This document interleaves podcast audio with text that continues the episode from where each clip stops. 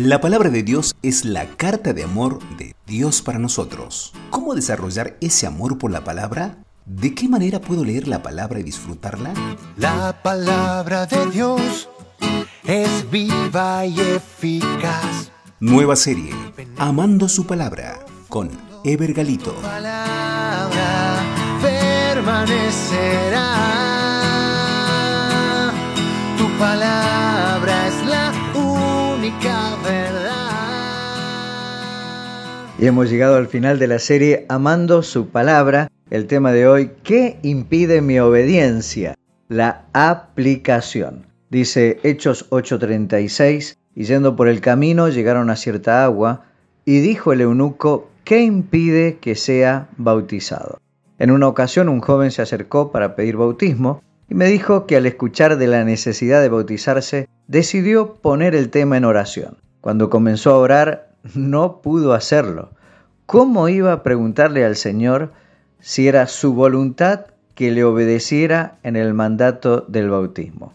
¿Cuántas veces usamos la oración como excusa para no obedecer? En Mateo 13:12, Jesucristo nos recuerda el principio de mayordomía. A los que escuchan mis enseñanzas se les dará más comprensión y tendrán conocimiento en abundancia. Pero a los que no escuchan se les quitará aún lo poco que entiendan. La principal palabra hebrea para obedecer es shama. Esta es una raíz que significa oír con inteligencia, escuchar, consentir, hacer caso, percibir con el oído, entender. Si no aplicamos lo que oímos o leemos, somos malos administradores y se nos negará mayor discernimiento. La Biblia habla mucho de los que oyen y no hacen. Así son catalogados. Mayordomo infiel, edificador necio, oidor olvidadizo, fariseo hipócrita con un stock de adjetivos que en realidad duelen como ciego, guía de ciegos, sepulcros blanqueados, quebrantadores de la ley, nido de serpientes y mucho más.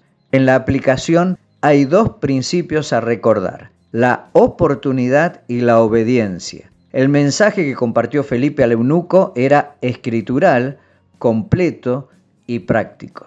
Tenía algo para pensar, algo para sentir y algo para hacer. Y allí es donde Dios se encarga de que en ese momento aparezca una oportunidad. Justo llegaron a una parte del desierto donde había agua. Y el etíope no perdió la ocasión. Aquí hay agua, dijo. Y al ver la oportunidad se movió hacia la obediencia. ¿Qué impide que sea bautizado? El eunuco entendió el mandato y obedeció sin postergar. El resultado fue una nueva vida, un paso de fe y obediencia evidente, con un gozo inexplicable. El mensajero desapareció, pero el nuevo discípulo siguió su camino con un corazón diferente. La frase del día, la aplicación de la palabra se fundamenta en la oportunidad y la obediencia. Si aprendiste algo de ella, busca la ocasión para obedecer. Y cerramos con el himno Obedecer y Confiar, interpretado por la Iglesia Bíblica Casilda. Dios bendiga a cada una de sus vidas. Para andar con Jesús no hay senda mejor que guardar sus mandatos de amor. Obedientes a Él, siempre habremos de ser y tendremos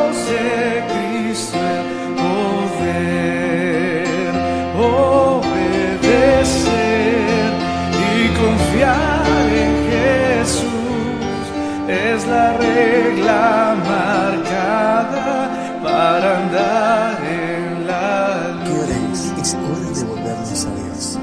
Cuando vamos así, como brilla la luz en la senda al andar con Jesús. Su promesa de estar suyos es fiel. Si obedecen y esperan en Él. Obedecer y confiar en Jesús es la regla marcada para andar en la luz. Es hora de volvernos a Dios. Quien si quiere a Jesús, sombra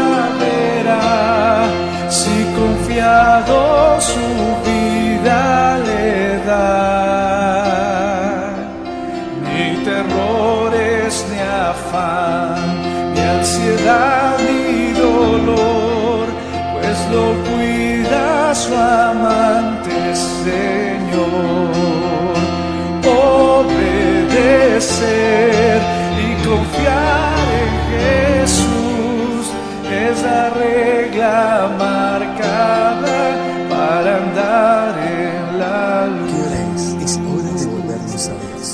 Mas sus dones de amor nunca habréis de alcanzar si rendidos no vais a su altar.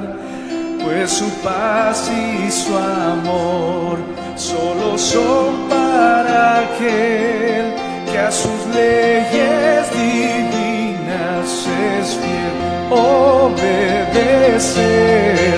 y confiar en Jesús es la regla